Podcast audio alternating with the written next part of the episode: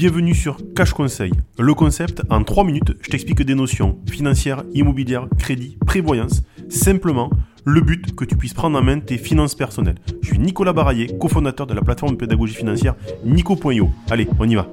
Bienvenue à tous sur votre podcast préféré de finances personnelles. Aujourd'hui, nous allons parler d'un sujet passionnant et incroyablement actuel, l'investissement responsable et le mouvement ESG. Tout d'abord, Qu'est-ce que l'investissement responsable? Il s'agit d'une approche d'investissement qui prend en compte les facteurs environnementaux, sociaux et de gouvernance d'entreprise, ou ESG, dans les décisions d'investissement. L'idée est de faire des investissements qui sont non seulement financièrement rentables, mais aussi bénéfiques pour la société et l'environnement.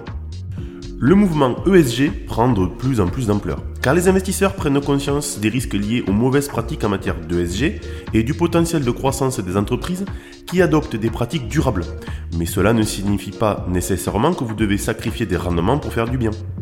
Examinons maintenant deux exemples concrets pour illustrer comment l'investissement ESG peut fonctionner en pratique. Premier exemple, le cas de Tesla. La mission de Tesla est d'accélérer la transition du monde vers une énergie durable. Pour ce faire, ils produisent des véhicules électriques et développent des solutions d'énergie renouvelables.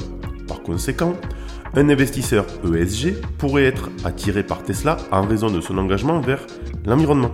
De plus, l'action Tesla a connu une croissance phénoménale au cours de la dernière décennie, prouvant que l'investissement responsable peut être rentable.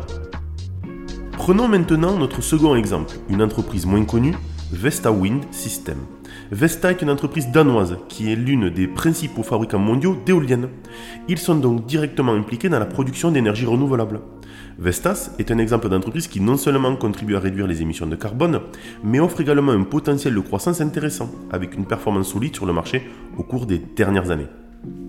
Ces deux exemples illustrent bien comment l'ESG, l'investissement en tout cas, peut à la fois générer des rendements financiers et contribuer à un impact positif sur l'environnement.